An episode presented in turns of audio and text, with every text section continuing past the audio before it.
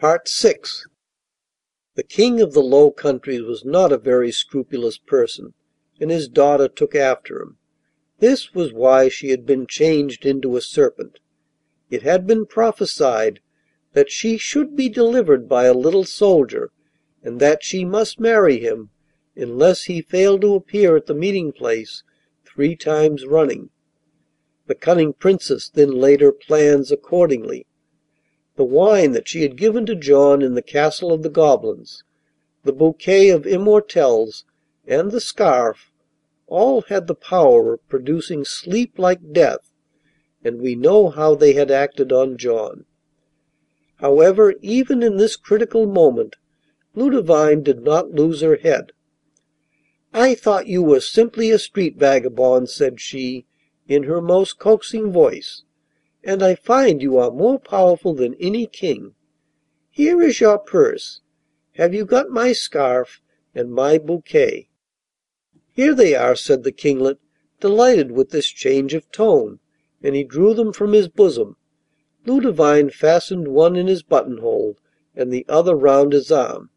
'Now,' she said, 'you are my lord and master, and I will marry you at your good pleasure.' 'You are kinder than I thought,' said John, 'and you shall never be unhappy, for I love you. Then, my little husband, tell me how you managed to carry me so quickly to the ends of the world.' The little soldier scratched his head. 'Does she really mean to marry me?' he thought to himself, 'or is she only trying to deceive me again?' But Ludovine repeated, 'Won't you tell me?' in such a tender voice he did not know how to resist her. "After all,' he said to himself, "what does it matter telling her the secret as long as I don't give her the cloak?' And he told her the virtue of the red mantle. "Oh, dear, how tired I am!' sighed Ludovine. "Don't you think we had better take a nap, and then we can talk over our plans?' She stretched herself on the grass, and the Kinglet did the same.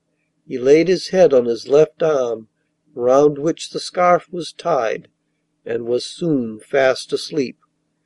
Ludovine was watching him out of one eye, and no sooner did she hear him snore than she unfastened the mantle, drew it gently from under him, and wrapped it round her, took the purse from his pocket and put it in hers, and said, 'I wish I was back in my own room.' In another moment she was there.